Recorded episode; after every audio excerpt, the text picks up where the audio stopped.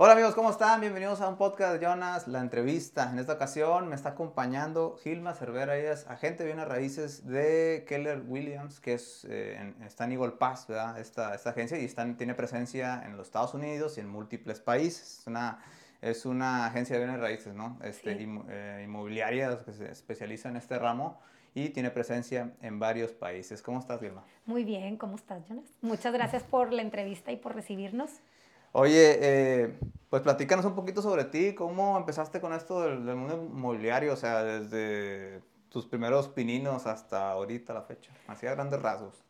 Sí, lo voy a hacer cortito, porque Sí. ya sé que tenemos muchas preguntas, pero empecé hace cuatro años, justo acabo de cumplir cuatro años este, como agente de bienes raíces o agente inmobiliario. Este, empecé, fíjate que a mí siempre me han gustado las, las ventas. Yo también tengo una pastelería en Igle Paz, eh, que se llama El Dulce, ya me aventé un comercial. Se llama El Dulce y pues ahí, aparte de decorar pasteles, pues como yo estaba también atendiendo a la gente, siempre estuve en ventas, o sea, es un área de ventas, ¿verdad? Sí, Una vez me di cuenta que me gustaba vender propiedades. Una vez este, mi vecino estaba queriendo vender su casa y me dijo, ay, es que quiero vender mi casa, este, pero la estaba vendiendo él solo, no había contratado a un agente de bienes raíces y yo se la andaba ofreciendo a todas mis amigas. Y luego la de enfrente, porque dije, ay, quiero que alguien sea mi vecina, que conozca, ¿verdad? Entonces, una de mis amigas la compró, de hecho, y luego también la vecina de enfrente andaba vendiendo su casa y luego igual yo se la andaba ofreciendo a todo mundo. Y me acuerdo que una de mis amigas me dijo, ay, oye, tú parece que andas vendiendo casas, ¿verdad? O sea, que te dedicas a la venta de casas. Y yo, ay, no, pero se me hace que sí me gustaría. Y luego otra conocida que se dedicaba a eso me decía, ay, toma las clases. Y total, que un día, por casualidades, se dio que, eh, la- bueno, el curso para ser agente de bienes raíces, pues regula, puede serlo online y también hay varios lugares en diferentes ciudades. En Igle Paz no tenemos un lugar donde tomar las clases. Y resulta que por azares del destino hay una, hay una rama del colegio de ahí de Eagle Pass que tiene como para, que da clases como técnicas, que para certificación de, de diferentes cosas, de, tiene como para sacar la licencia de trailero, para diferentes actividades. Y en ese momento trajeron las clases para ser agente de bienes raíces. Entonces estaban ahí en el, las ofrecían en esta, no es en el colegio directamente, pero es como en otro lugar que tienen, que, que dan como carreras técnicas. Total que fui y luego terminé todas las clases ahí y luego lo dejé pasar. Dejo, o sea, terminé las clases y no hice nada porque luego tienes que tomar un examen que es del estado y otro nacional y luego pasarlo. Entonces yo el examen nunca ni fui. Y pasó como un año y luego dije, híjole, no se me vayan a vencer las clases, se me hace que ya tengo que ir al examen. Y pues hice la aplicación porque tienes que hacerlo una aplicación, como que ya quieres tomar el examen y te hacen un, te checan tus huellas dactilares, tiene así como un proceso. Total que fui pensando como que, ay, a ver cómo me va. Y pues lo pasé. La verdad que no me lo esperé, porque la verdad, es en- digo, yo entiendo muy bien inglés y todo, pero mi idioma principal es el español. sí. Entonces tenía miedo de las, porque pues, las preguntas son en inglés y todo, y dije, no me vaya a confundir, porque ya ves que las preguntas regularmente de todos los exámenes tienen así como dos versiones de cómo lo ves, ¿verdad? Están un poquito engañosas para confundirte. Y dije, como están en inglés, no me vaya a confundir, pero no. ¿Eran de opción múltiple o no? Sí, son de opción múltiple todas, Sí. pero sí está poquito largo. Lo pasé a la primera, o sea, la verdad me sorprendió. Entonces ya después empecé, que fue en el 2019, en octubre justamente, y empecé, y empecé con una compañía, porque cuando te haces agente de bienes raíces, tú puedes irte a que te entrevisten en diferentes compañías Sí. cuando eres agente de bienes raíces no puedes trabajar tú solo, tienes que trabajar bajo un broker, que es como trabajas bajo la licencia de alguien más que es tu responsable, ¿verdad? Entonces, este, primero trabajé como dos años en una compañía o un poquito más, como el año pasado en julio decidí trabajar en esta compañía que se llama Keller Williams, que es una franquicia, que igual donde trabajé antes también era una franquicia este, que apenas empezó, ya había estado antes en Eagle Pass, pero apenas empezó hace poco. Y me gustó la filosofía de la compañía, porque todas las compañías tienen lo suyo, ¿verdad? Todas son buenas, pero pues depende de lo que tenga cada una, que va con tus ideales, tú decides a dónde quieres, dónde quieres estar o dónde se acomoda más a lo que tú estás buscando como Sí. agente. Y yo creí que para mí había un poquito más de oportunidad de crecer en donde estoy y estoy muy cómoda y estoy muy bien, ¿verdad? Y ahora trabajo en Keller Williams.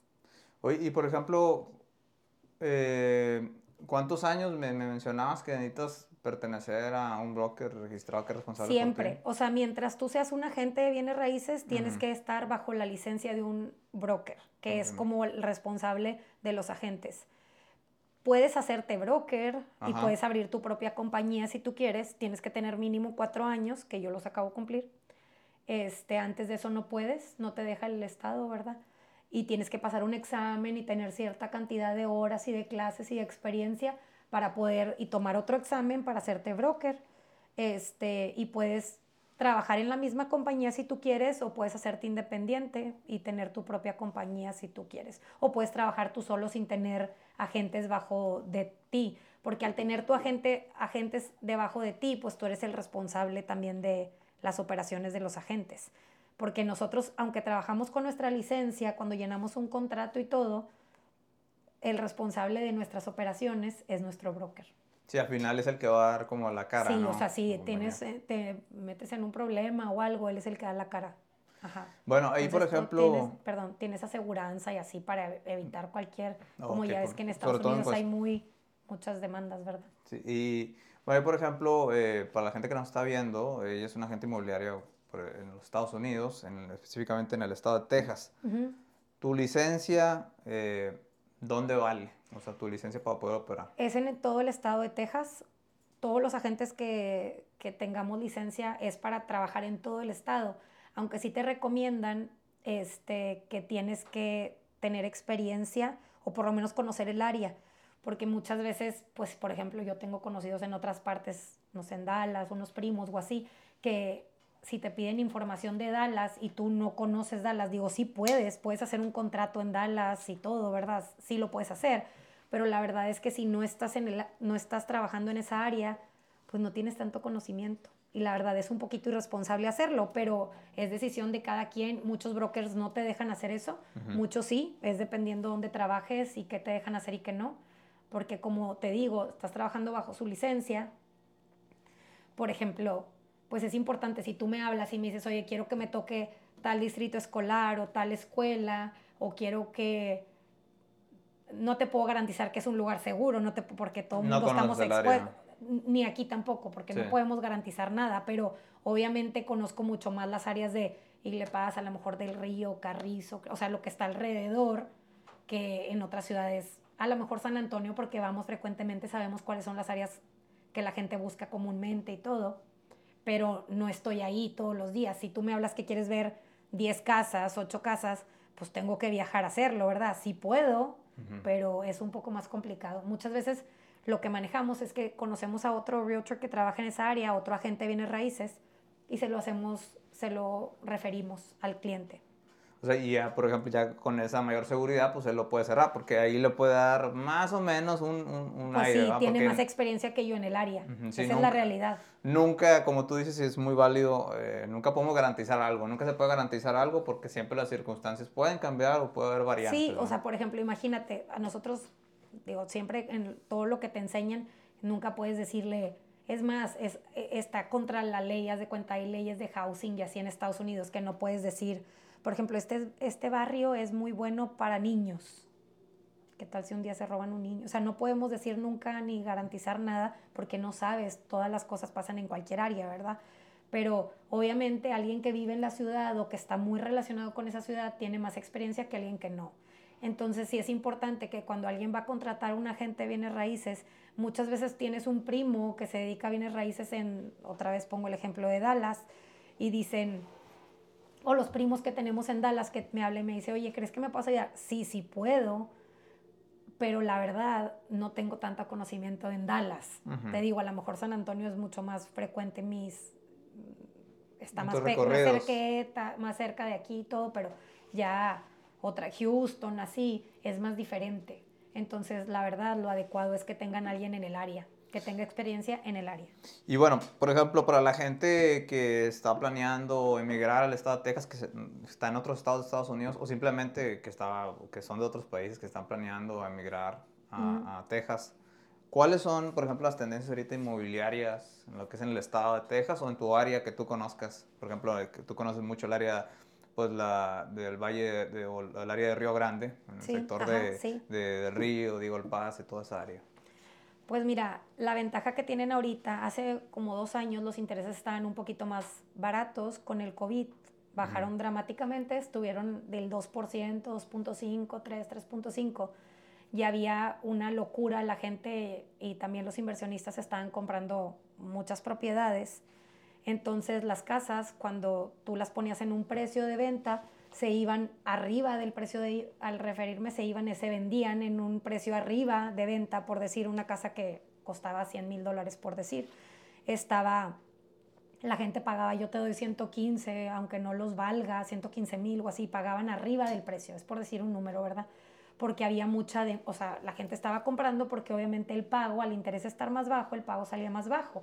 Ahorita los intereses pues subieron para bajar un poquito la inflación y así, este, que también ahí hay otro tema, ¿verdad? Porque mucha gente cree que si van contigo, van pero eso al ratito que lleguemos al tema lo platicamos. Al punto.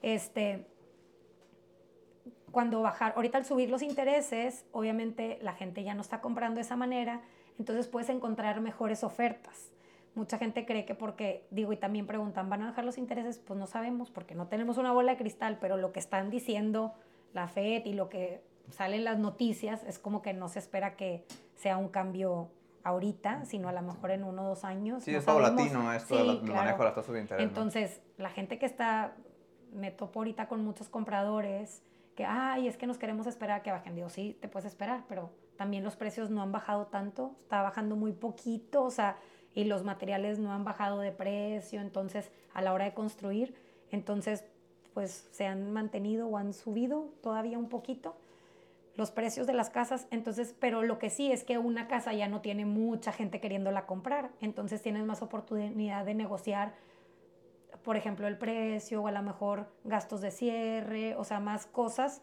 y puedes encontrar una mejor oferta, aunque el pago te salga un poquito más alto y luego con el tiempo, cuando los pagos, va, o sea, los intereses bajen, pues puede refinanciar y no tiene ninguna penalidad. Y es lo que la gente tiene como miedo porque a lo mejor no está muy informado de esa área. Pero tienes ahorita oportunidad para comprar a un mejor precio. Sí, porque, por ejemplo, la gente, por el mismo desconocimiento que tiene, pues obviamente la casa fue construida y fue, fue obviamente por los materiales y todo, pues ya tienen, pues han ido subiendo por la inflación. Entonces, aunque bajan las tasas de interés como quiera, pues el que, el que construye tiene que recuperar. No te lo puede regalar, o sea, obviamente, cuesta más caro. Y luego también sabes que yo les comento, porque mucha gente está vendiendo su casa para comprar otra, a lo mejor tienen otras necesidades porque las necesidades de las familias cambian, este, hablando en puras casas, ¿verdad? Pero, por ejemplo, a lo mejor tenías dos hijos y ahora tienes cuatro y quieres una casa más amplia.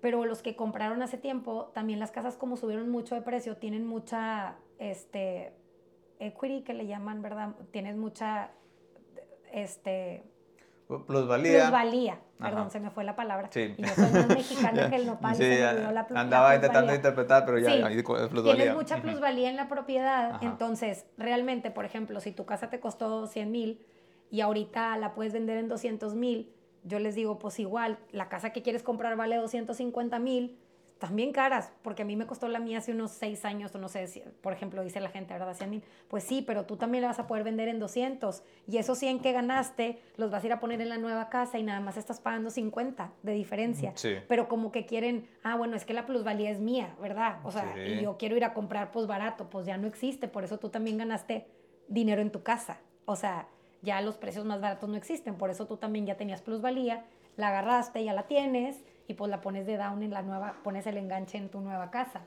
Ahora, ah, ¿existe algún tipo de ley o regulación por parte del Estado o de la Federación de poner algún límite en los precios de las casas? Por ejemplo, no subirte que tú creas que vale tanto y la quieres dar a oh, tanto? O sea, ¿hay algún tipo de regulación? Pues no hay una regulación. El vendedor puede poner el precio que él quiera porque la propiedad es tuya. Nosotros, nuestro trabajo, en, parte de nuestro trabajo es darte un análisis de mercado cuando tú contratas o es más consultas porque no tienes que contratarlo para que te ayuden a hacer eso.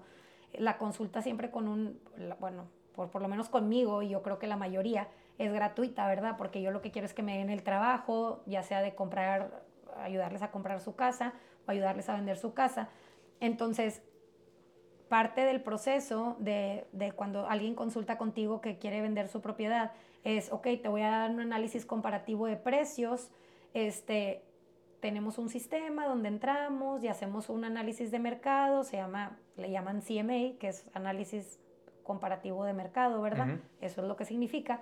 En lo que yo te enseño las casas que se han vendido en, el último, en los últimos meses, regularmente son seis meses, a lo mejor nos, pone, nos damos un poquito más para atrás cuando no hay muchas ventas que se igualen a la tuya. Sí. En, el, en la misma área, tiene que ser en la misma área y en las mismas condiciones. Obviamente una casa del 2000 no se vende igual que una casa del 2020. O sea, tenemos que comparar peras con peras, manzanas con manzanas. O sea, las del 2000 se tienen que comparar con las mismas. A veces la gente le hace muchas remodelaciones y obviamente eso también le da un poquito de valor a la propiedad. No se va a comparar con una, o sea, una del 2000, dos casas del 2000 construidas en el 2000, una remodelada y una no remodelada, pues no cuestan lo mismo, ¿verdad? Sí. Pero obviamente tampoco llega al valor de la nueva. O sea, es más caro una casa nueva, porque es con los precios que están construyendo ahorita, ¿verdad? Pero bueno, a veces también le ponen mucho lujo a las casas y ahí está como que ahí hay un tema bien Sí, de hecho, de hecho en el área de arquitectura y también en el área de, de, pues, de agentes inmobiliarios aquí en México, no sé si en Estados Unidos sea lo mismo, se les conoce como elefantes blancos, ¿no? O sea que es, es una casa que resalta de todas las, las de tu residencial.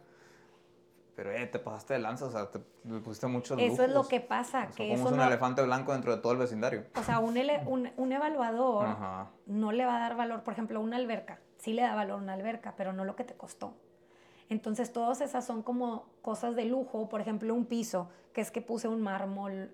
O sea, obviamente sí, cuando hacen el evalúo, tiene como, tiene diferentes, vienen Qs, haz de cuenta Q4, Q4, Q3, Q2, que eso significa como la calidad de la casa, que sí es, obviamente vale un poquito más la que tiene más lujo que la que es un poco más sencilla, no las califican igual, pero no, no lo que te costó. Entonces mucha gente le pone cosas súper caras, pero al final de cuentas se basan mucho en los pies cuadrados para el valor de la casa, o sea, lo que mide la construcción vivible. De hecho, ni siquiera los porches, ni siquiera el garaje, todas esas cosas sí le dan valor, pero no igual que la área de, de aire acondicionado, que es el área donde vives. Entonces, si tienes un granito bien exótico o tienes un piso muy exótico, eso a lo mejor la ponen como una calidad este, más de lujo, pero no hace una gran diferencia. Digo, obviamente comparada con una que es súper sencilla, sí, pero, pero no, no le da tanto valor como que lo que realmente te costó. Sí, o sea, tú gastaste más, pero pues obviamente el valor es el valor. Ajá, pues ya, eso es como para tu beneficio, exactamente, para tu comodidad, haz de cuenta, no como para que la puedas vender más cara. Entonces muchas veces también hay mucho tema ahorita con los paneles solares, porque le ponen paneles un poquito de eso, o sea, eh, ¿da plusvalía tener paneles solares? Pues la verdad es que cuando, bueno, por lo menos en Estados Unidos, creo que aquí yo he oído muy buenos comentarios, o por lo menos, a lo mejor en Estados Unidos, cuando vas con alguien adecuado, pues sí te cubre lo, lo de la luz, pero lo que yo oigo con los clientes que yo tengo actualmente y que han puesto paneles solares, haz de cuenta, no sé, por ejemplo, ah, tienes, te costaron 40 mil dólares o 50 mil dólares y tú la quieres vender, pues los paneles se llevan tu plusvalía, porque realmente el evaluador todavía, a lo mejor con el tiempo va a cambiar eso, porque digo, la verdad debería de, pero les dan, ah, me acaba de hablar un evaluador y me acaba de decir, le estamos dándole un, un precio de 3 mil hasta 25 mil dólares a los paneles solares, nada más, es lo máximo que le pueden dar, a lo mejor al que le costó 80, digo, es un ejemplo, ¿verdad? nada más le dan 25. Entonces, si tú todavía los debes todos, porque esos...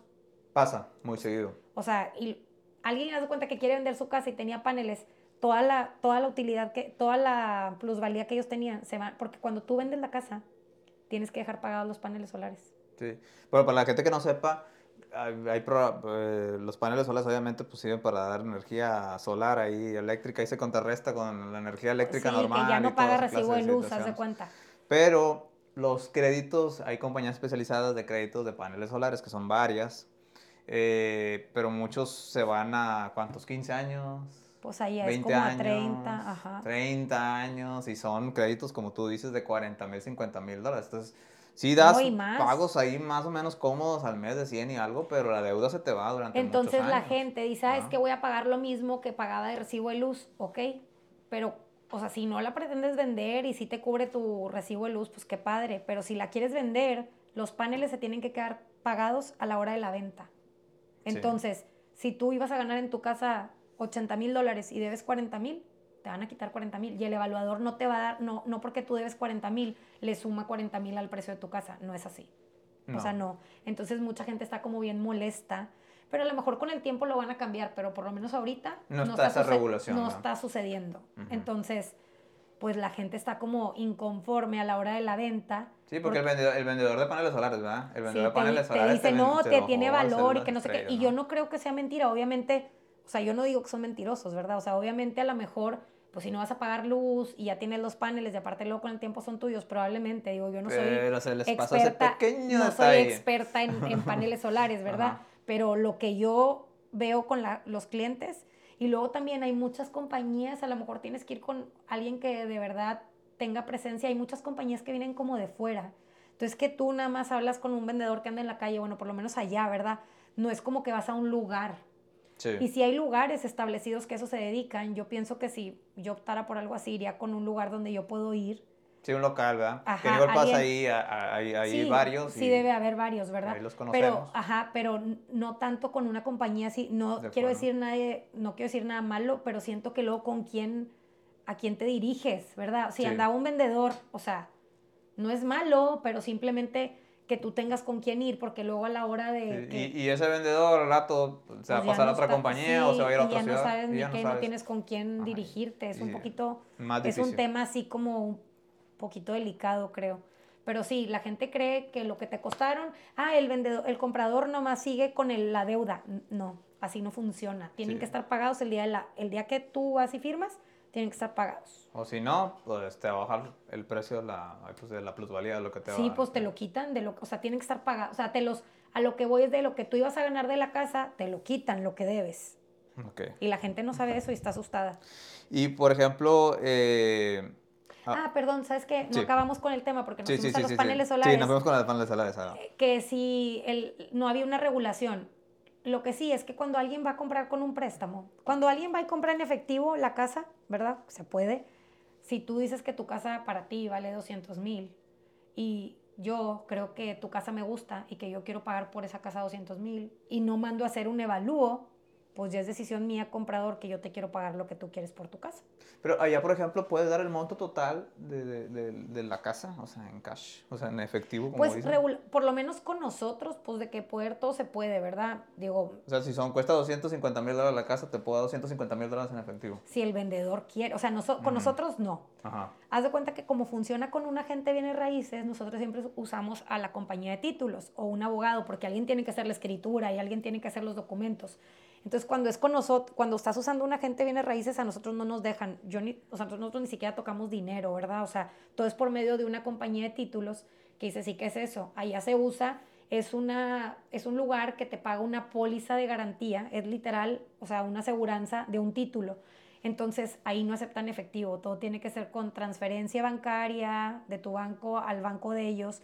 Y de hecho no se lo haces directamente al dueño. Haz de cuenta que él fuera como una tercera persona involucrada donde ellos hacen una búsqueda del título y ven que el título sea un título limpio, que no tiene ningún gravamen, que no le debe a nadie, que no tiene este, impuestos atrasados, que no tiene ningún tipo de, de hipoteca, el título de la propiedad. Y si lo tiene, ellos se encargan de liberarla. No te dejan, por ejemplo, supón que tú quieres vender tu casa y tú tienes un préstamo hipotecario sobre tu casa.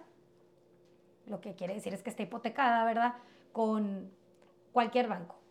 Entonces tú la quieres vender, tú vienes conmigo, me contratas, quieres vender tu casa, yo voy, te, ya te tengo un comprador, hacemos un contrato, lo ponemos en la compañía de títulos, el prestamista del comprador este, está checando todo con la compañía de títulos durante el proceso de venta y luego al final que ya tienen todo, ya tienen todo listo y que la compañía de títulos ya está garantizando el título de la propiedad, que es una aseguranza si se equivocan, o sea, el, se atrasa un poquito el proceso. No, no, si se equivocan en algo la compañía de títulos, garantizándote el título, ellos ya es una póliza, es una, una aseguranza donde te garantizó el título limpio. Si hay algún problema y luego llega Juanito Pérez y te toca, oye, es que el de aquí me debía, yo le presté dinero sobre la casa, yo tengo hipotecado el título, tú vas a ir a la compañía, tu comprador que la compraste, vas a ir a la compañía de títulos y le vas a decir, tú me garantizaste un título limpio. Entonces entran los abogados de la compañía de títulos.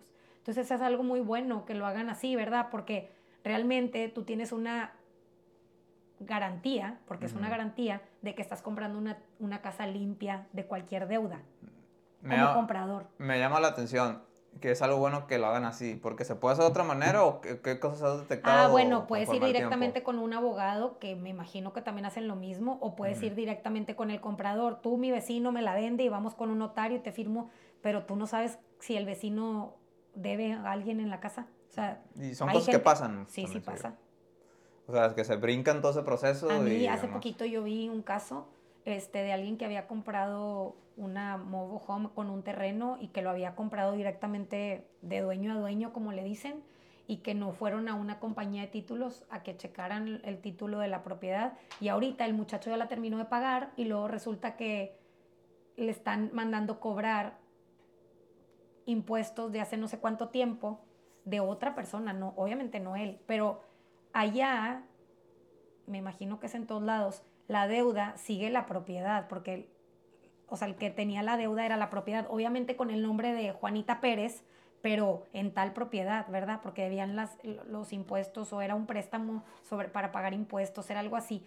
Entonces, la cosa es que... La propiedad ahí estaba registrada que debía yo escucho, Yo escucho gente que le pasa, digo, te platica gente que ha vivido muchas experiencias así y es te imaginas, o sea, eso es, por eso es que es bien importante hacer ese procedimiento. Pasar con una compañía de títulos o asesorarte con un agente de bienes raíces de cómo funciona el proceso de compra-venta para que no tengas esas sorpresas porque pues tú ya pagaste y sale que tiene un tit. Es cuando no lo hacen por medio de A lo mejor es para ahorrarse un poquito más o hacerlo el proceso más rápido, más expedito o por desconocimiento. ¿ah? Mucha gente cree que el, el hecho de comprar y a lo mejor es verdad y a lo mejor es mentira. Por el hecho de comprar con, hay sus pros y sus contras, de comprar con una persona que de dueño a dueño me pasa bastante. Estoy buscando que veo que ponen en, no sé, en plataformas, ¿verdad?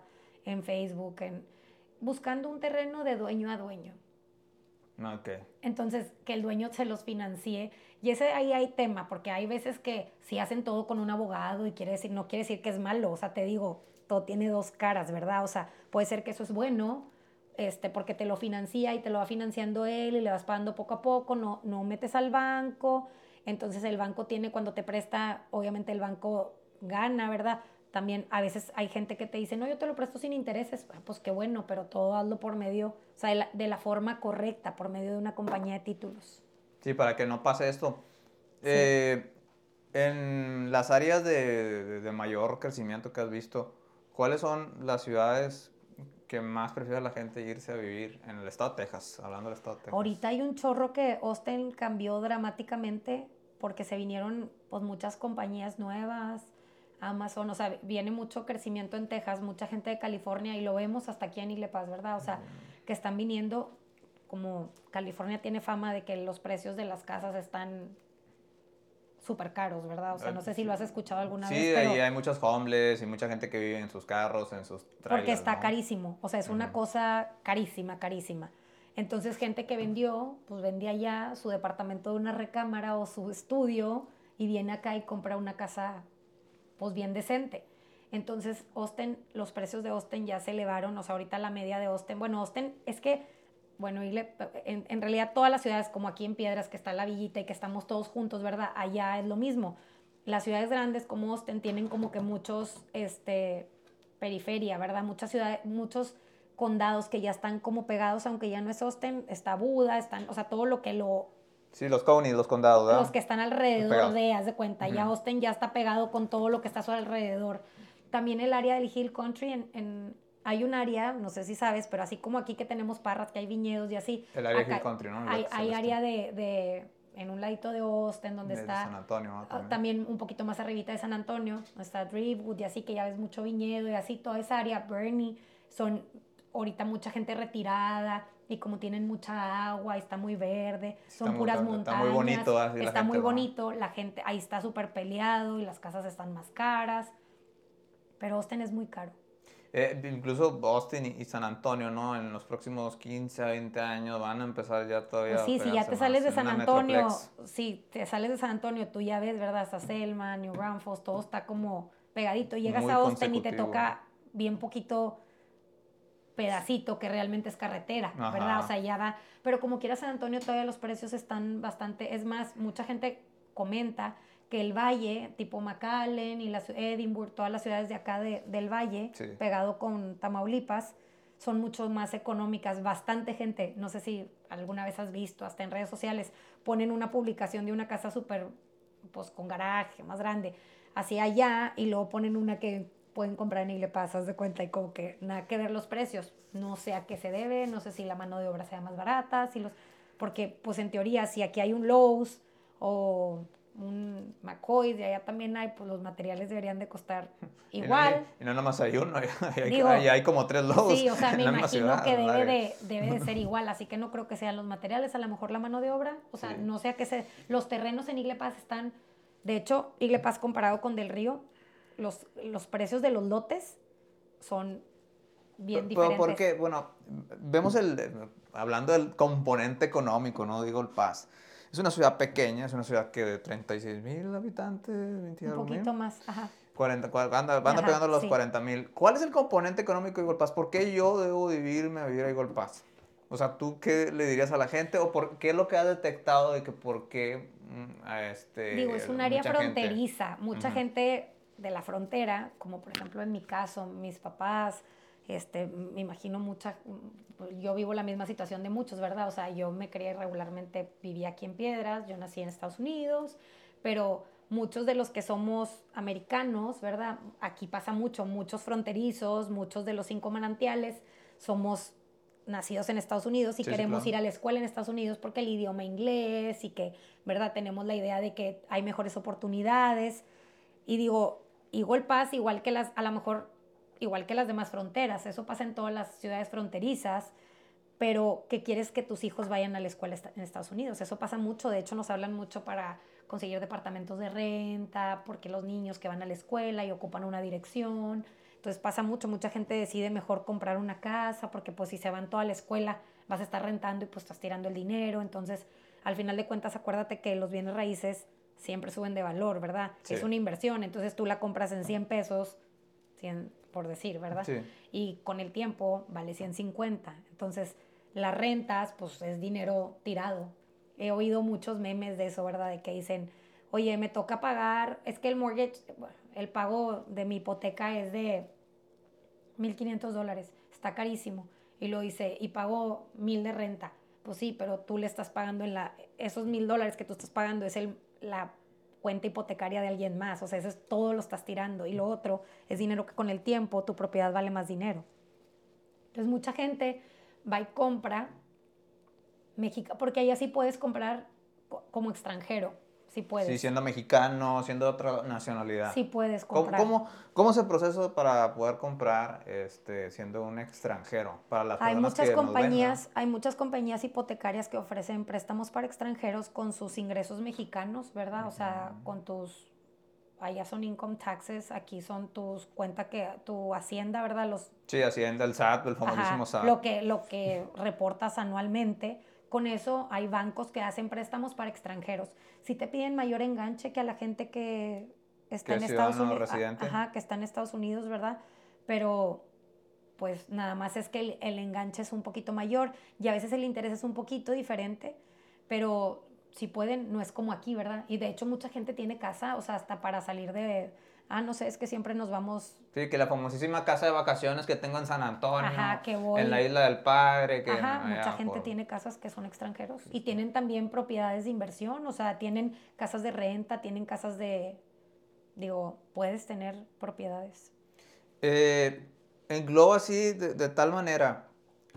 ¿Por qué debo o cuáles son los beneficios de irte a comprar una, una propiedad en Texas? Así nomás así un, un Pues pienso que es, en realidad no es como diferente que en cualquier país. Me imagino que en, en que en cualquier estado. El comprar una propiedad es una inversión segura por el hecho de que cuando compras, digo segura, porque los bienes raíces siempre suben de valor, ¿verdad? Entonces, Sí. al tú comprar una propiedad con el tiempo, tu propiedad vale más dinero y obviamente tienes rédito, ¿verdad? O sea, tienes una plusvalía, lo, lo cual también tiene aquí en México. O sea, no pienso que es diferente comprar en un lugar que en otro, pero a veces puede haber, allá los impuestos de la propiedad son caros que lo ves en la ciudad, ¿verdad? O sea, lo invierten en la ciudad, por eso ves más áreas verdes, las calles, digo, no quiero decir todas las calles, porque a lo mejor también hay calles que no tienen buena pavimentación o lo que sea, pero se supone que está invertido en lo que ves en la ciudad. Pues las escuelas son gratis, ¿verdad? Aquí, Sí, sí, se, se invierten en, en el dis- los distritos escolares, ¿no? de las hecho, es de lo más... eh, eh, fíjate que la comida en, en- en la escuela, en Igle Paz, todavía es, el lunch que le dan a los niños todavía es gratis, porque Igle Paz está considerado un condado de bajos recursos todavía para Texas. Ujú. Entonces a veces la gente pregunta, ¿y por qué está tan caro entonces comprar aquí? Pero te digo que hay mucha, no hay, no hay, el problema que tenemos principalmente para los constructores o para la gente es que buscan lotes y no hay lotes. No hay en la ciudad, Ni en el condado. tanto. ni en el condado tampoco. O sea, no tenemos mucha, no hay como que, ay, están haciendo muchas subdivisiones. Ahorita hay como dos, tres nuevas Y- y, ya están como y- vendidas. Y es que el problema radica, ¿verdad? En, en los servicios públicos. O sea, porque territorio, pues a lo mejor sí hay más adelante si te vas por la carretera, bueno, sí, pero, también los hay, servicios no hay, no hay- públicos. no, o sea, no tienen agua, es- desarrollarlo tienen es agua, caro para los Sí, desarrolladores. ándale, ese es el problema Digo, también Igle Paz radica. está creciendo bastante en todos los sentidos. O sea, en todas las, las proyecciones que vemos viene mucho comercio. Viene una carretera interestatal que Sí, está proyectada a creciendo. 15, 20 años. Sí, hablan de un puente 3, hablan de una carretera que conecta con Laredo derecho, ya no irte por la otra. Todos son muchos temas que a lo mejor no todos se cumplen, pero acaban de anunciar ayer el mayor otra vez otro restaurante nuevo en el área ahí de, de atrás de donde abrieron, no sé si ya viste. Sí, que es el famosísimo Texas Roadhouse que hay aquí en varias ciudades. Ajá, sí. Es una franquicia que viene México los nueva. Hay muchas franquicias interesadas en, en la ciudad, está teniendo un boom. Entonces también eso es otra, ¿por qué puedo invertir en, por lo menos en, en Eagle Pass si es lo que te queda cerca, ¿verdad? Sí, Pero te digo que mucha gente lo hace para las escuelas y al final no pierdes dinero, o sea, una, una casa luego la puedes vender, ¿verdad? O sea, tu dinero que invertiste, ahí está, no lo tienes, no es como que lo metiste en la bolsa y que a lo mejor se pueda, que tiene más riesgo, ¿verdad? No quiere decir que es cero riesgo, pero obviamente es, tiene un riesgo mucho menos, mucho menor, ¿verdad? Y te da un poquito más de rédito que tenerlo en el banco. Entonces a la gente que puede invertir, por eso lo hacen de esa manera. Si te fijas, hay mucha gente que hace podcasts y que hace este, en Instagram, que hay mucha agentes inmobiliarios, tanto en México como en Estados Unidos, que te dicen cómo invertir. Hay un chorro de programas diferentes para inversión. Ahora salió un programa nuevo que está bien interesante para A ver, inversionistas. plati- platícanos de esos programas ahí de... No soy loan officer, que son las prestamistas, pero claro que estoy involucrada y a mí me gusta involucrarme para saber qué ofrecerle a los clientes. Hay un programa nuevo que lo vas a ver en muchos TikToks, que se trata de que ya no te checan cuánto ganas, no te checan, porque eso es obviamente cuando te hacen un préstamo depende cuánto ganas y depende de cuánto debes, cuánto puedes, cuánto te pueden prestar para comprar una propiedad, ¿verdad? Entonces hay mucha gente se ve atorada porque ya tiene muchas deudas, ya ves que en Estados Unidos todo se debe como que todo es en base a tu crédito, no cuidaron mucho su crédito y así. Esta sí, te, sí, sí se basa en, el- en tus puntos del crédito, pero no importa cuánto ganas, no importa cuánto, cuánto debes, no checan tus income taxes, lo único que checan es que tengas el enganche de la propiedad, que es como un 20%, para que, porque es inversión, es como un 20%, y ven que la casa se pague sola en rentas. Es decir, supón que ves una casa en 100 mil, otra vez voy a decir esa cantidad. Sí, Te piden el 20%, que son 20 mil. sí. Y con los 80 mil que estás financiando, que se pague sola en sus rentas. O sea, que lo que puedas a cobrar tú mensual en esa propiedad, pague solo la hipoteca que tú tienes. Supón que tu pago son mil y tú la puedes rentar en 1200. Entonces, si la puedes rentar en 1200, te pueden prestar. Ya no se basa en cuánto ganas y cuánto debes, que es donde toda la gente se paraba, porque si tienes varias deudas, mucha gente le saca carros a sus hijos y le saca carros a las primas. A Sí, no, y no cualquier carro, o sea, uno- aquí en México uno se conforma con un carro así X, allá son carros Pues es así las deportivos. por- entonces las deudas son altas y es depende cuánto pongas en tus ingresos Ajá. anuales contra tus deudas. Entonces luego ya te ves limitado y no puedes, a lo mejor tienes el enganche y tienes el crédito, pero tu, tus deudas contra tus ingresos no te permite hacer una inversión. Pues ahora ese programa, y lo puedes ver en TikTok, está por todos lados. Pe- Así es Pero como ese funciona. programa donde lo, lo aplican los que Los que hacen los préstamos, ¿verdad? Ahí sí. ellos tienen las bases, ellos te recomiendan.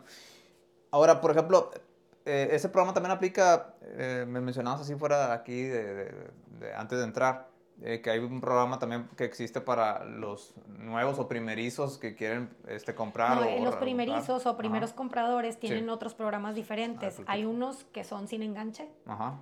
Dependiendo, todo es en base a cuánto ganan, cuánto deben, cuánto quieren comprar y cuáles son sus ingresos. Porque cuánto ganan, ¿verdad? Los programas de primeros compradores siempre tienen límites de cuánto puedes ganar al año. Obviamente alguien que gana mucho dinero no califica para los programas de primeros compradores porque ya no eres considerado que necesites esa ayuda, aunque seas primer comprador, ¿verdad? O sea, si, si para ellos tú ganas suficiente como para dar un enganche, ya no, y tienen cantidades, ¿verdad? No te las digo porque sí me sé de varios programas, pero todo es diferente dependiendo de la situación de, hay un, hay un ingreso que se usa para calificar, hay un ingreso que se usa todo el ingreso de toda la familia, o sea, hay diferentes programas y te dan asistencia con el enganche, quiere decir que te prestan el enganche, hay unos programas que a los tres años se te perdona lo que te prestaron, hay unos, hay unos programas que no se te perdona, pero no tiene intereses por los 30 años que tienes el, el préstamo de la casa.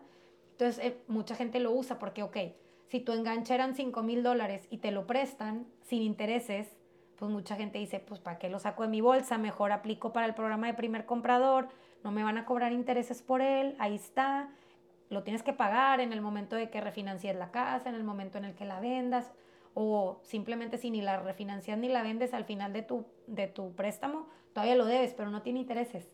Entonces, ¿para qué vas a sacar el dinero de tu bolsa? Mejor lo usan para comprar una estufa, un refrigerador, amueblar tu casa, ponerle cerca, poner zacate, o sea, diferentes cosas, ¿verdad? Entonces, eso tienes que ser primer comprador. Mucha gente me pregunta, oye, es que yo ya tuve casa hace tiempo. Tienen que haber pasado tres años sin haber tenido casa. O sea, por ejemplo, gente que tuvo casa y la vendió, tienen que pasar tres años sin que tengan propiedad para poder Aplican ese programa. aplicar en ese programa. ¿Ese programa es del gobierno o de qué es el programa? Sí, o sea, lo ofrece el gobierno. ¿Federal o este, estatal? Sí, pues hay, hay del estado y hay, me imagino que en el gobierno federal también debe ser para cada estado diferente, Sí. pero tiene límites por condado, así que es estatal porque vienen todos los... Ah, to- eh, un hay unas número. tablas, haz de cuenta Ajá. que hay unas tablas que te enseña la que hace los préstamos donde viene el condado de Maverick y por ejemplo en cada condado es diferente y viene lo máximo que puedes ganar y cuántos integrantes de la familia pueden ser. O sea, entre más integrantes de la familia son, hay un programa entre más integrantes de la familia son, un poquito más te dejan ganar. Si son menos, creo que, o sea, es dependiendo, pero es de acuerdo a los integrantes de la familia y cuánto ganas al año. Obviamente, para poder aplicar estos programas tienes que ser residente o ciudadano Sí. estadounidense. No, sabes que también hay programas diferentes para gente que trabaja con el ITIN, que es el número que le dan cuando no tienes todavía documentos. Sí. Y cuando vas a aplicar para un préstamo, siempre te verifican 24 meses de empleo. Y ahí hay tema también porque, por ejemplo, gente que acaba de arreglar su residencia, a mí sí me ha tocado que ya son residentes, tienen seis meses trabajando en Estados Unidos y luego el empleo anterior obviamente era en México. Entonces pueden verificarles el, empleo de México y sí cuenta para comple- com- completar los 24 meses de empleo, porque siempre que vas a hacer una, un, un préstamo para casa, quieren verificar que tienes por lo menos 24 meses trabajando. También entra a la escuela como eso. Por ejemplo, si alguien era enfermera y estaba estudiando y pues no estaba trabajando y fue un año de enfermera y ya tiene un año de, de siendo enfermero, son el año que tiene siendo enfermero más el año que estaba en la escuela también cuenta. Y por ejemplo, para las personas que migran y no y tienen una, una situación o una laguna ahí este, de migración, ahí Sí. que se puede aplicar. No, si no tienes los 24 meses de empleo, si Ujú. tienes más de seis meses sin trabajar, se tienen que ir 24 meses anterior. Pero yo pienso que si tienen, la verdad, como no soy... ITIN, pero ta- funciona con ese Ah, sí, número. pero sí, con el ITIN sí se puede. para o las sea, personas que, que pero todavía son no diferentes pueden, programas. que no pueden aplicar porque pues no son ni residentes ni Sí, ciudadanos. como ni- también no hay van a- programas para gente que está con visa de trabajo Ujú. también.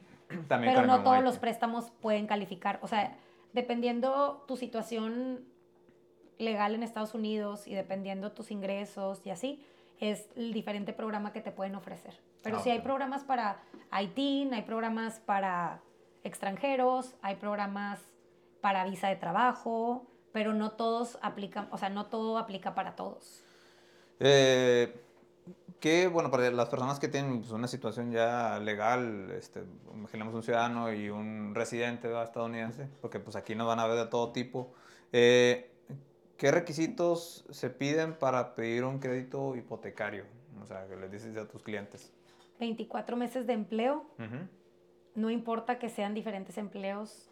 Cuando sí tienes diferente línea de trabajo, por ejemplo, un enfermero que antes era maestro, pues no es lo mismo, ¿verdad? O sea, obviamente tienes que tener un tiempo en la misma línea de trabajo, Sí.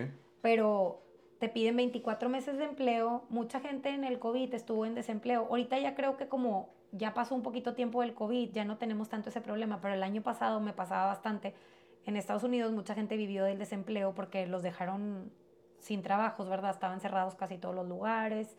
Entonces la gente estaba con desempleo porque allá tienen un beneficio del desempleo.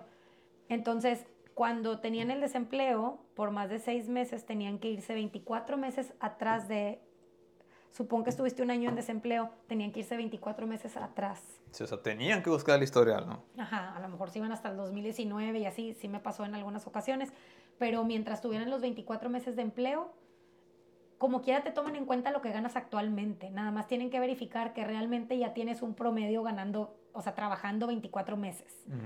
Y luego te piden un mes de talones de cheque, nada más un mes.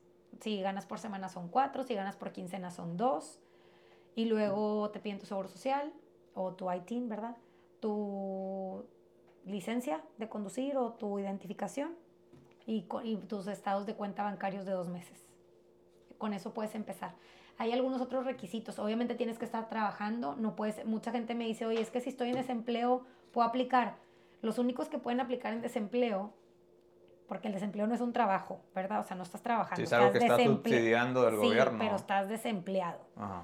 Entonces, los únicos que sí pueden aplicar con el desempleo son la gente que se va a trabajar al norte, ¿verdad? Que así le llaman, que se van a, a trabajar en el chícharo, todos los que trabajan en eso, que tengan más de dos años trabajando en eso, por decir ellos, como se compone su ingreso es el tiempo que están trabajando en el norte, que trabajan seis meses más o menos al año, y luego el tiempo que se devuelven, tienen otros seis meses de desempleo, por así decirlo, o los meses que están aquí que les dan desempleo.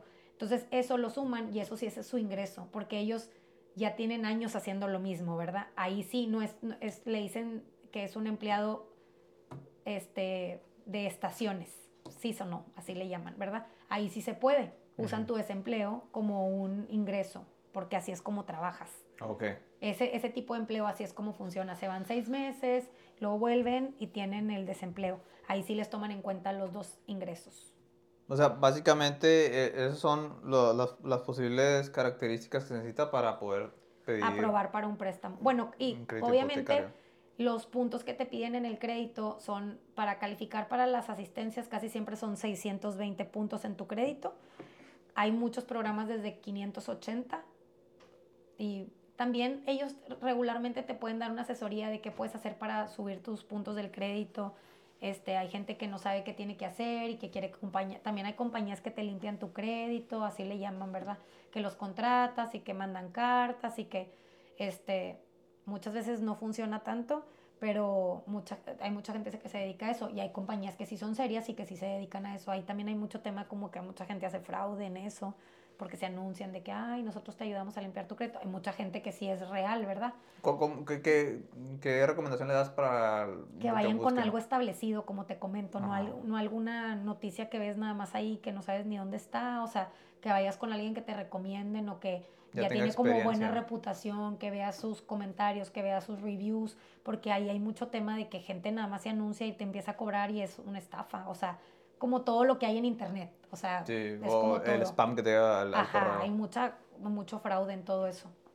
Eh, por ejemplo, en lo que es la cuestión de cómo es el proceso, aquí hay dos variantes. Yo tengo una propiedad, te la quiero dar para que la vendas. ¿Cómo es el proceso? ok, como te decía hace ratito, ¿verdad? que, que tampoco nunca acabamos, nunca te dije más bien que cuando tú tienes, voy a acabar eso y me devuelvo. Sí.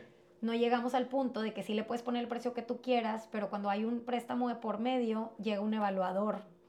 O si la persona que está comprando puede mandar a hacer un evalúo, tiene el derecho a hacer un evalúo.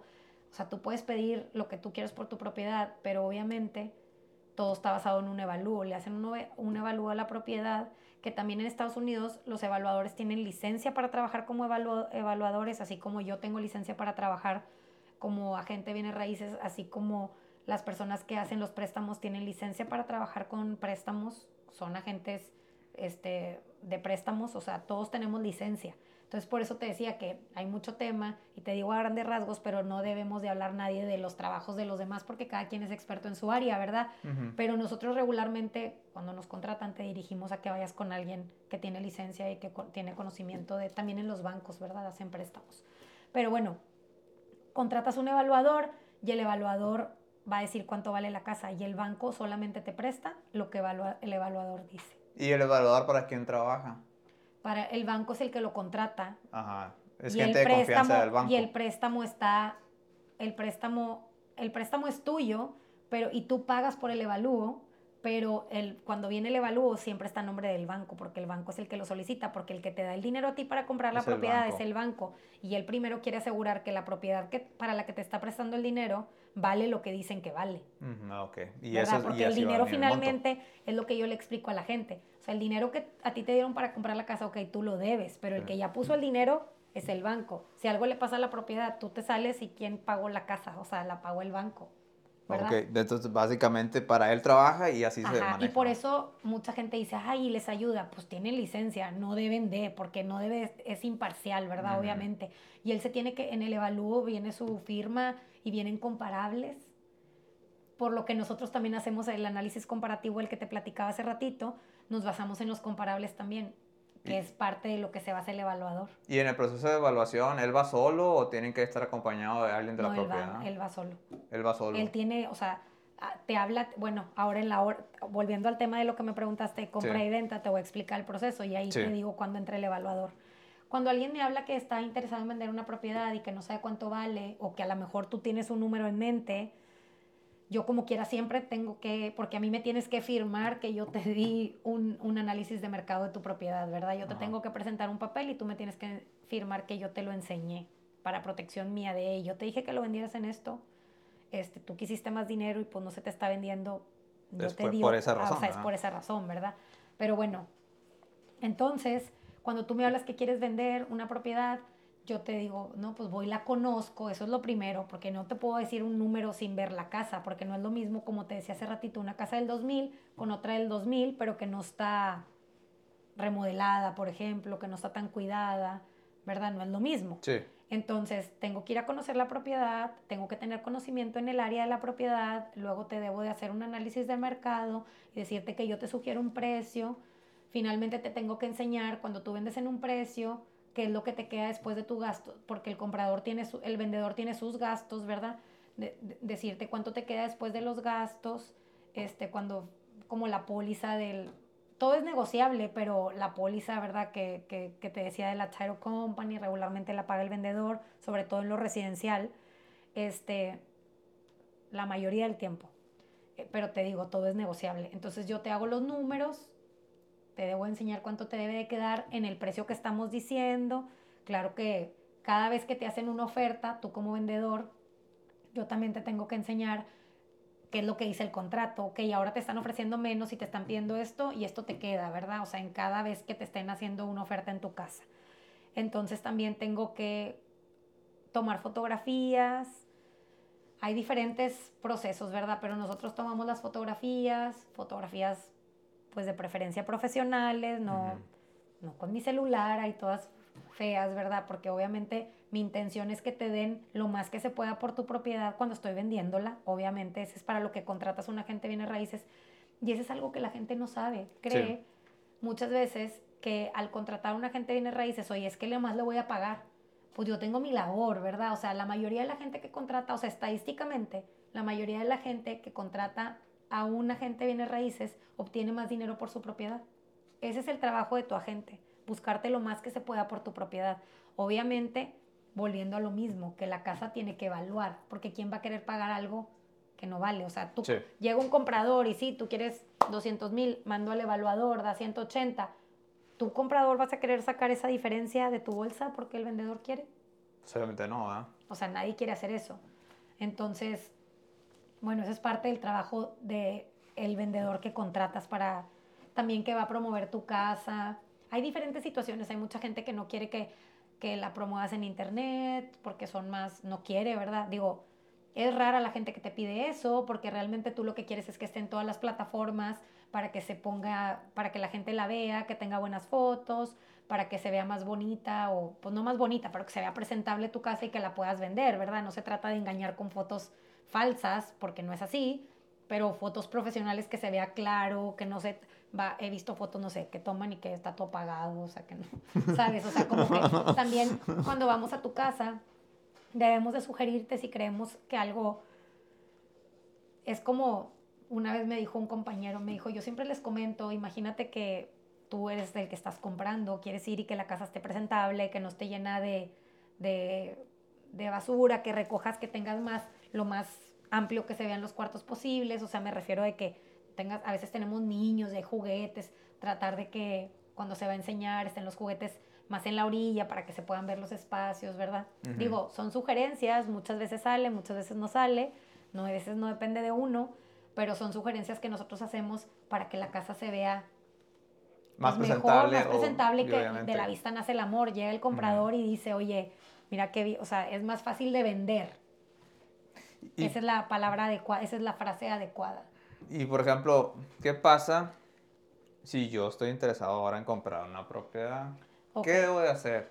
¿Qué debo asegurarme? Bueno, tú como comprador también te tengo que hacer un análisis de mercado porque cuando voy a hacerte una oferta, bueno, yo te debo ir a enseñar, te debo tú me vas a decir a mí las necesidades que tú tienes, te voy a recomendar con alguien que haga los préstamos para que estés aprobado, te puedo dar diferentes opciones, este, de prestamistas, ¿verdad? O de bancos que hacen, depende de lo que estés buscando depende de tu situación, como decíamos hace ratito. Si tienes ITIN, si tienes, o sea, te tengo que, no todas las compañías ofrecen todos los programas, ¿verdad? Necesito ver la situación de cada persona para ver a quién lo voy a, a quién, a quién le voy a sugerir, pero tú puedes tener a la, tú puedes contratar luego a tu prestamista que tú quieras, ¿verdad? O sea, pero nosotros tenemos a los que usamos regularmente, este, te voy a decir, cuáles son las áreas que están más populares, o a lo mejor tú ya tienes un área definida de lo que tú quieres. Entonces mi, mi labor es buscarte lo que tú estás buscando como comprador.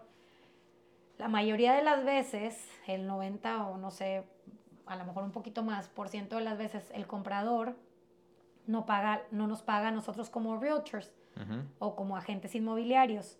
Y esa es una duda, ahí hay como bastante tema también hay muchas dudas y mucha, mucho como qué es lo que hace un agente de bienes raíces por ti y también a quién debe, mucha gente cree que porque hay un anuncio afuera de una casa, tú tienes que hablar ese anuncio. La forma en la que funciona en Estados Unidos este, es que cuando hay un anuncio en una casa, quiere decir que el dueño de esa propiedad contrató a ese agente para que sea su vendedor. Ese agente sí te puede ayudar a ti a comprar, sí, sí se puede pero tú también puedes traer a tu propio agente que te va a representar a ti para comprar esa propiedad. Mucha gente cree que tiene que hablar ese anuncio. No tiene nada que ver. Cualquier agencia, yo trabajo en Keller Williams, hay muchas, ¿verdad? En Igle Paz, podemos comprar la casa que está vendiendo cualquier otra agencia. Así como cualquier otra agencia puede venir a comprar la casa que yo estoy vendiendo. No funciona, creo que aquí se maneja un poquito diferente, como que deben de hablar al, anuncio que está ahí puesto de venta, ¿verdad? Allá no es así, allá tú tienes a tu propio agente y la verdad, a veces también es un poquito injusto para nosotros como agentes que pues tú andas ayudando al cliente, ayudándole con su papelería y haciendo, ayudándole en el proceso para que lo aprueben. Y luego a veces les ayudas hasta que diciéndole que, o sea, andas atrás de ellos para lo del crédito, ya tienes un ratito trabajando y luego ven un anuncio y creen que pueden hablar ahí y hablan. Eso también es porque a veces nosotros no les explicamos a los clientes cómo funciona. Pero la realidad es que te podemos enseñar la casa de cualquier agencia, o sea, cualquier agente puede vender cualquier casa. Y tú como comprador no regularmente no se paga la comisión, la comisión ya está pactada, o sea, tú no gastas en la comisión de tu agente. al menos de que, oye, es que quiero esa casa de mi vecino y el vecino no tiene un realtor y no está pagando y el realtor te está ayudando a ti y está haciendo toda la papelería, bueno, ahí se hace un acuerdo diferente, pero como funciona es que regularmente el vendedor va a pagar la comisión de los dos agentes involucrados, tanto el de él como el que tú traes. Es como regularmente funciona. Así debe operar, ¿verdad? Así opera regularmente. Y pues vas a ver, vas a ver por los intereses de tu comprador. También le voy a hacer un análisis de mercado para ver que el precio que está ofreciendo por la propiedad es un precio justo. Sí, que no esté inflado, que no sea la creencia. Porque no tienes conocimiento, ¿verdad? O sea, enseñándote, como te decía hace rato, peras con peras, manzanas con manzanas. Mira, en esta área, en esto se están vendiendo las propiedades, este, ¿verdad? O sea, los diferentes, como si pides gastos de cierre para que te ayuden un poquito el vendedor. O sea, hay diferentes estrategias de, de compra-venta y para eso tienes a tu, a tu agente bienes raíces, para que te asesoríen todo ese tema. Y bueno, por ejemplo, eh, ¿Cuál es la situación de mala práctica de, algún comprador que te ha detectado muy común? Pues como te comentaba, como que no tienen educación en eso de que a lo mejor no nos me preguntaban, oiga, y si le hablo a usted, ¿me va a dar diferente precio que el otro? No, o sea, yo no le pongo el, haz de cuenta, el precio ya está pactado y ya está, hasta si lo buscas en las páginas que hay para buscar propiedades, que es realtor.com, sí lo hay muchas, ¿verdad? Redfin, hay muchas páginas que buscas, buscas en Google y que hay para buscar, ahí ya viene un precio definido. O sea, yo no le pongo el precio. Entonces mucha gente cree que si va hoy con sultanito, el precio va a estar más barato que con fulanito. Pues no, porque el precio ya está, o sea, ya está estipulado. Yo no le pongo el precio a la propiedad, ¿verdad? Entonces, al final de cuentas, el que decide el precio es el dueño, como te comentaba anteriormente. Entonces, obviamente, eso que, que creen que le tienes que hablar al vendedor, que ya tienes tú trabajando con él un tiempo, y que él cree que le tiene que hablar, hablar al que está en el, en el anuncio, o, o, o, cree que porque no los aprobaron, eso pasa un chorro. Me, me, llega gente y me dice, es que fui a trabajar con otro agente, pero no me ayudó, oiga, porque no me pudieron aprobar. Pues la aprobación no depende tanto de nosotros, es más bien de tu situación financiera. Y hay veces que da la casualidad que cuando fuiste con otra persona, pues tu situación financiera era un poquito diferente, a lo mejor no tenías los 24 meses de empleo, a lo mejor no estaban pagándote un poquito menos la hora o tenías más deudas y ya pasaron seis meses, ya tu situación financiera cambió, pero te quedó un mal sabor de boca porque con ese agente, con la persona que te refirió para el préstamo, no te pudieron ayudar porque en ese momento no podías y vas con este otro agente y con este sí te aprobaron. Pero es que realmente tu situación cambió o el préstamo para el que te te estaban aprobando era diferente, era lo que tú necesitabas, no lo que la otra persona te haya sugerido, ¿verdad? No es tanto como que nosotros como agentes le puedas ayudar en eso o no. O sea, no depende de mí, depende de tu situación financiera en ese momento. Sí, de tu situación actual. Y por ejemplo, ¿cuáles son los principales desafíos que enfrenta un agente inmobiliario, así a grosso modo? Pues mucha gente cree que te decía el tema de que el dueño al dueño, que va a salir más barato, que si está un agente involucrado es más caro pues es más caro regularmente en el sentido de que cuando tu vendedor contrataste a alguien para hacer un agente bienes raíces, regularmente, como te comentaba estadísticamente, vendes tu propiedad mejor vendida. Sí. Pero ese, mucha gente ve un, un agente involucrado y dice, eh, me voy a ahorrar la comisión de él. Sí, me voy a ahorrar ese, ese, proceso, pero pues no. Pues, digo, estás más asegurado con un agente viene raíces, tanto tú como vendedor de que estás vendiendo en un precio adecuado y que no vas a tener la, problemas a la hora de que venga el evaluador y que el proceso está todo correcto y tú comprador de que no vas a comprar una propiedad y que no pasó por la title company, que a lo mejor lo tengas, la compañía de títulos y que lo tengas un problema, ¿verdad? O sea, eso estás bien encaminado, que también a las casas, cuando tú tienes un, comprador regularmente le, sugieres que hagan una inspección para que vea si la casa tiene algo malo y le sugieres inspectores, que esas son otras personas que también están involucradas, que tienen licencia para inspeccionar la casa. O sea, los llevas durante todo el proceso para que todo sea más, también más fácil para ellos, ¿verdad? O sea, cada quien tiene su labor y su, su trabajo durante el proceso de compraventa y regularmente es mejor tener, o sea, el, y, que ya tenemos ese estigma, como que ah, hay un agente involucrado, es más caro.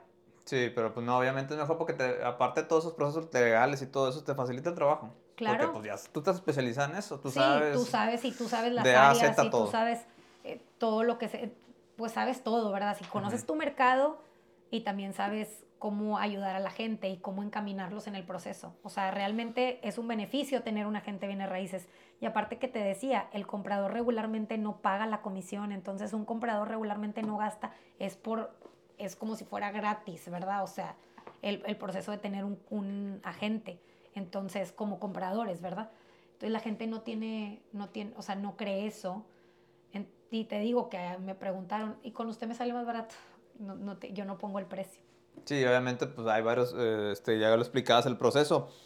Por ejemplo, ¿cómo se ha visto afectada la industria de bienes raíces en los últimos años? O sea, ¿qué, qué Hace dos años estábamos felices, todo el mundo comprando, la gente estaba comprando por los intereses. Obviamente, al subir los intereses, el mercado se baja dramáticamente o la gente está asustada con los pagos y así, ¿verdad? Porque hoy aparte el 3% de interés. Y fíjate que la gente que tiene muchos años como agente viene raíces, hay muchos que tienen 20 años o así, dice que han visto 18% de intereses anteriormente.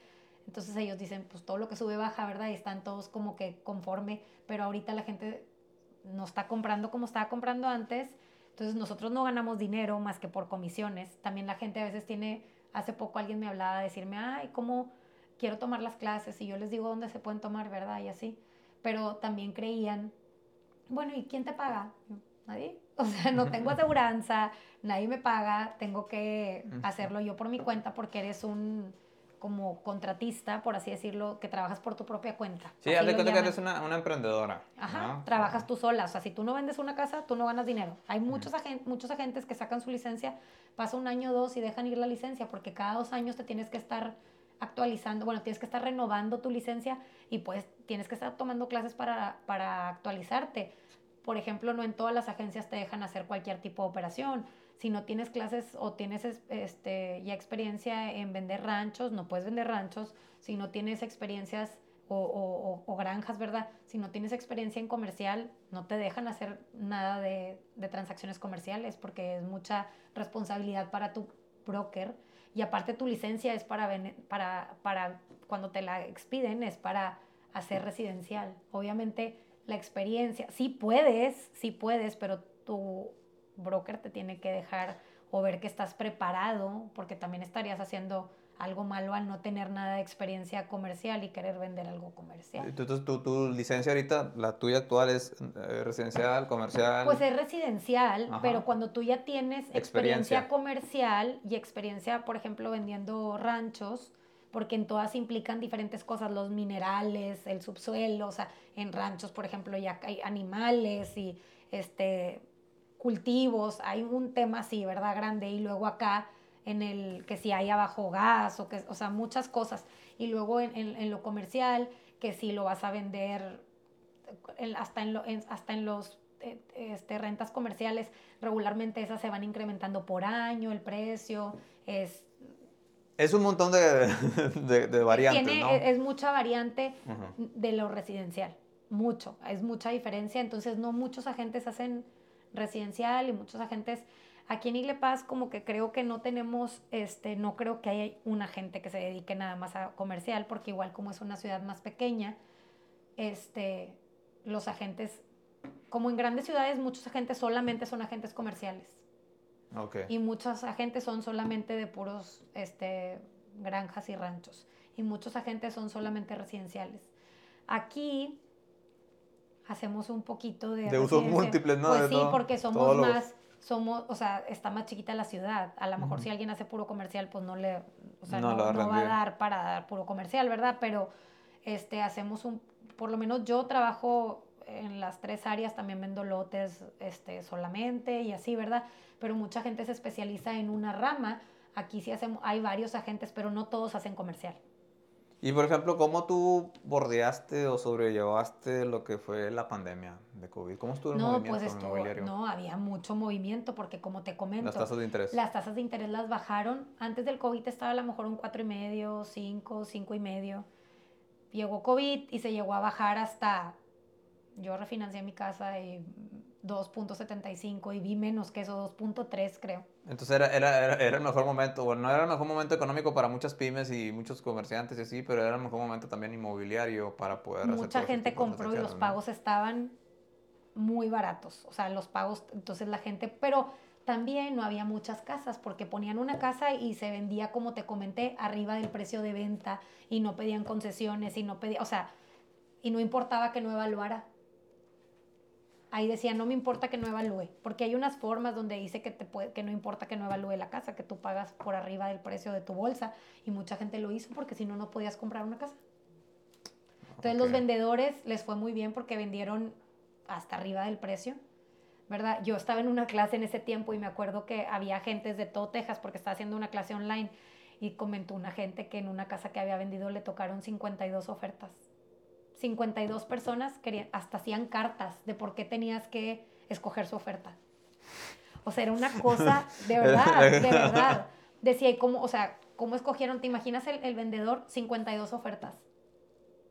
No, pues este. O sea, era una era locura. Era el Digo, sueño de su- cualquier eh, agente inmobiliario. Sí, pues, o sea, porque te, te pagan sobre el precio de venta, ¿verdad? O sea, pero era una cosa, pero también la gente, mucha gente que realmente a lo mejor no tenía tanto dinero, ¿verdad? O sea, que estaba haciendo un préstamo común, con no tanto enganche, pues no podían comprar. Sí, no Entonces también había ese beneficiar. lado como triste de que mucha gente realmente necesitaba una Ujú. casa y no podía porque cómo competías con una, una oferta de un préstamo en efectivo, ¿verdad? O sea, digo, no tenían préstamo, era compra en efectivo y tú con préstamo pues no podías comprar. Digo, eso no pasó en Igle Paz, o sea, sí pasó, pero no de esa, de esa magnitud. Eso hablamos de ciudades como San Antonio, Austin, Houston, Dallas. así, ¿verdad? En, en Igle Paz nomás, o sea, no sé, sí, sí me llegó, sí llegó a ver, a ver, yo tuve una casa que tuvo a lo mejor unas cuatro o cinco ofertas, una cosa de esas, ¿verdad? Yo no oí, a lo mejor a alguien más le tocó unas seis, no sé, no creo que más que eso, este, pero también hubo, no duraban las casas, las ponías y a los dos días ya estaban vendidas. No, pues. Que digo, estaba muy padre para los vendedores, para los compradores no tanto, aunque como quiera estaba bien porque el pago era con un interés bajo. Ahorita es lo que te comentaba. El pago está más alto, pero también siempre pueden refinanciar. La gente también tiene ese miedo así como que, ¿y cómo? ¿Qué, tiene que, ¿Qué tengo que hacer para refinanciar? Nada. O sea, haz de cuenta que nomás baja el interés, más baja y puedes refinanciar y te puedes quedar con el mismo pago y que te lo bajen los años o puedes quedarte con, re- o sea, reducir tu pago y quedarte con los años que tienes ahorita, ¿verdad? O sea, Tú, tú como agente inmobiliario, los agentes inmobiliarios en ese entonces veían venir esto, o sea, saben que las tasas de interés bajaron porque pues obviamente hay varias cuestiones económicas, pero sabían, veían venir que iban a subir las tasas de interés porque sí, obviamente... pues todo lo que sube, así es como es, Ajá. todo lo que sube baja, ¿verdad? Ujú. Así como ahorita está arriba, al ratito va a bajar un poquito. Lo regular que se veía aquí era 4, 5. Tengo alguna vez un cliente me platicó que él en otros años tenía el 1.5 de interés y dijo, yo creo que nunca lo voy a volver a ver. Y vi hace poquito una publicación de una gente viene raíces en, en Igle Paz que lo comentó. Me tocó desde el 18, 20 y tantos por ciento hasta el 1 y algo por ciento, que no creo que lo vuelva a ver en mi vida. Lo puso en una, en una publicación. Y él ya tiene muchos años de agente, ¿verdad? Pero, y me llamó la atención porque sí, te lo dice, te lo platica la misma gente. Ay, mi papá compró hace mucho con un 18 o un 20. Ahorita el 8, bueno, ahorita está como entre el 7 y el 8. 7 Sí. y medio a 8 y algo. En lo residencial, en lo comercial a lo mejor un poquito más. Pero eso para lo que habíamos visto, pues estaba toda la gente asustada. Y todos llegan y te dicen, es que mi amigo que compró hace dos años paga bien poquito. Pues hace dos años. O sea, yo también quisiera que estuviera bien barato el interés para vender más. No se puede, son las condiciones eh, del mercado. Del ¿verdad? mercado, no lo manejamos nosotros. Ajá, es algo muy, muy, muy, este, muy aparte. Ya por último, eh, a los que se quieren dedicar a este negocio de las bienes raíces en el estado de Texas, sobre todo, o en los Estados Unidos, ¿qué les puedo recomendar?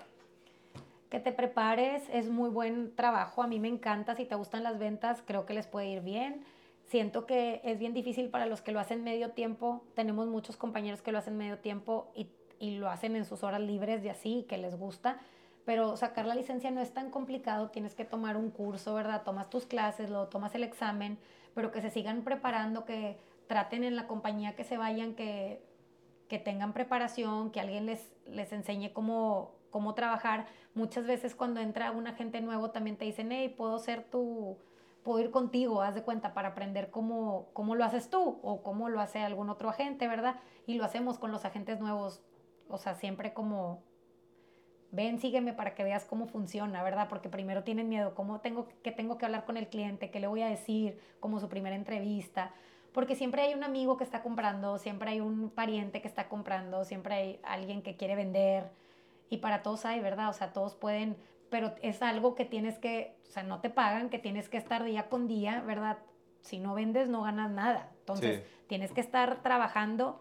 Sí, es como, es, es, que es tu, es como tu negocio, o sea. Claro, si no le echas ganas, no hay, no hay, por eso muchos dejan ir su licencia, porque la sacan, creen que es como que bien fácil, y no es un trabajo difícil porque aparte es divertido, es algo que es bien satisfactorio porque ves a alguien que tiene el sueño de tener su casa para su familia, o sea, es algo que es bien satisfactorio cuando le ayudas a alguien a, en el proceso de compra.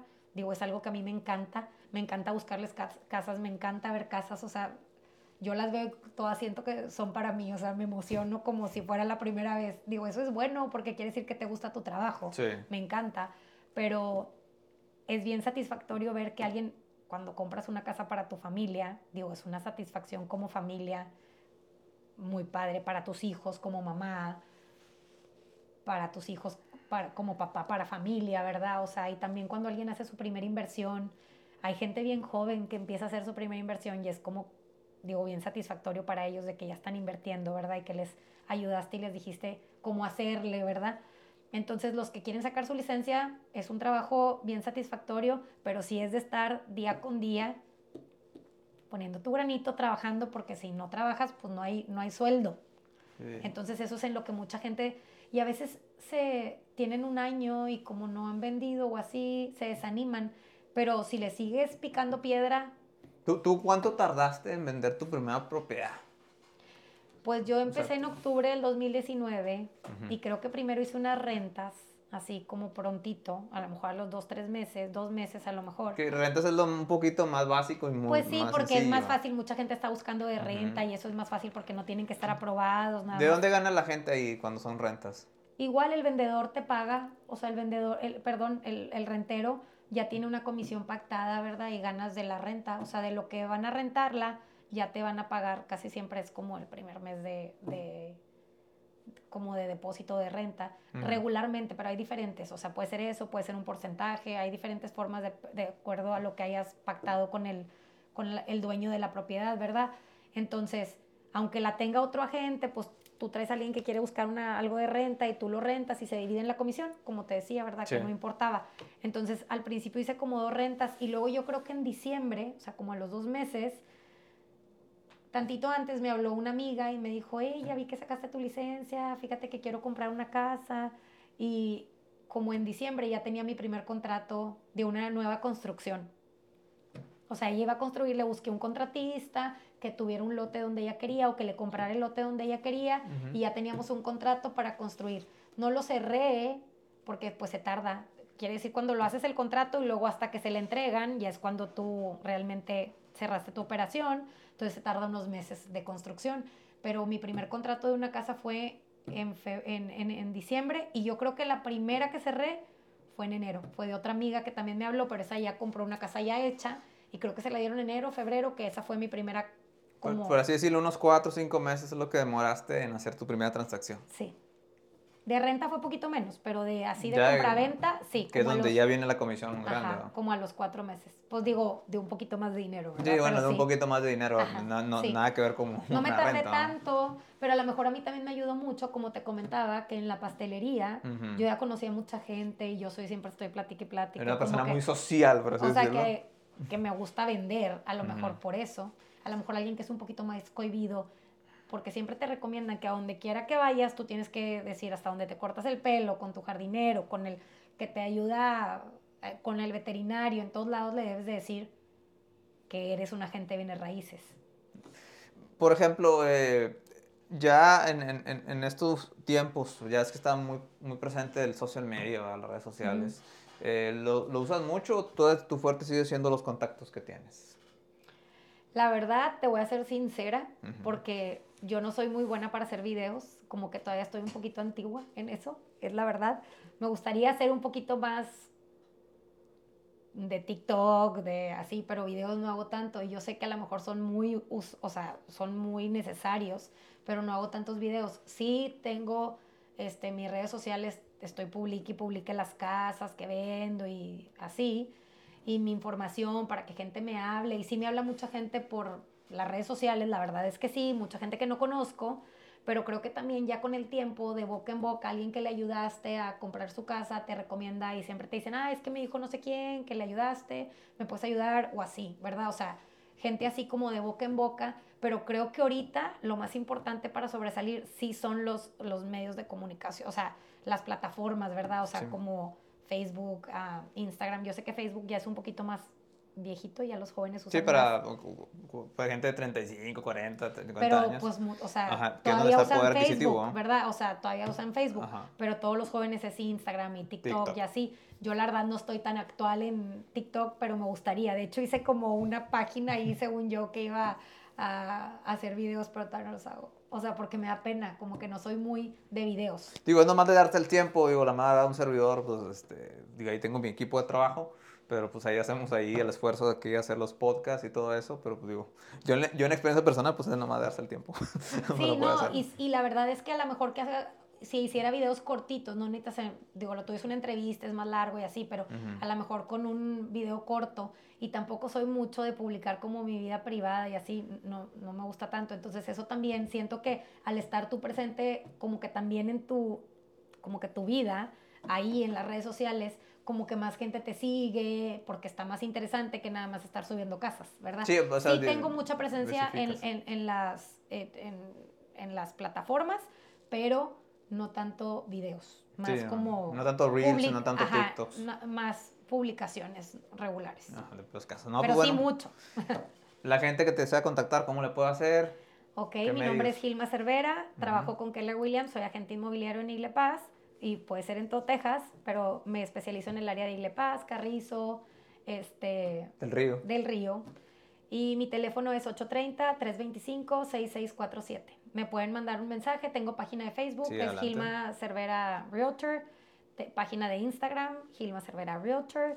También mi Facebook realmente no es mi Facebook personal, o sea, es mi Facebook comercial ya comercial ya. Es Gilma Cervera nada más. Los que me quieran seguir, porque ya no puedo aceptar amigos, nomás pueden hacerme follow. Puro seguir, que es lo mejor. Ajá. Este, también ahí siempre ponemos todas las propiedades que tenemos en venta, cualquier información que quieran, las consultas son gratis. Eso es bien importante porque mucha gente cree este, que con ir contigo tiene algún honorario, no, no lo tiene, o sea, la consulta es totalmente gratis para que sepan cómo pueden empezar el proceso para compra o para venta. De eso se trata, ¿verdad? Este, y pues estoy a sus órdenes. No, pues muchas gracias por acompañarnos aquí en este podcast, en el podcast ya nos la entrevista. Y pues espero que la gente le funcione y le sirva esto, eh, que es muy valioso lo que, lo que brindaste, porque pues obviamente ahí existe el estigma de que, bueno, pues obviamente eh, hay varias cosas o varias dudas que, que, aclaraste. Y sobre todo también para la gente que a lo mejor nos ve en otros lados, porque pues este video va a llegar a muchos países o muchas ciudades, de que pues es extranjera y quiera comprar una propiedad y no sabe cómo, pues ya también ya ahí más o menos ya está orientada y ya pues es que en muchos países no se puede, como en México si eres ah, extranjero no te dejan no te dejan tener propiedades, si no tienes una ciudadanía mexicana. Ajá, y en Estados Unidos sí se puede. No, pues ahí está ahí la cosa. Esperemos que algún día cambie, porque pues eso es una pérdida de inversión para el país también. Y pues bueno, pues ahí sí va convirtiendo. Este, sí va este, todo el asunto. No, pues muchas gracias. Este, y pues bueno, muchas gracias a ustedes por habernos acompañado aquí en el podcast de la entrevista. Un episodio nuevo cada lunes. Lo esperamos en las diferentes plataformas, YouTube, Apple Podcasts, iHeartRadio, eh, Spotify, en las diferentes plataformas donde nos quiera seguir. Ahí síguenos. Gracias y hasta la próxima.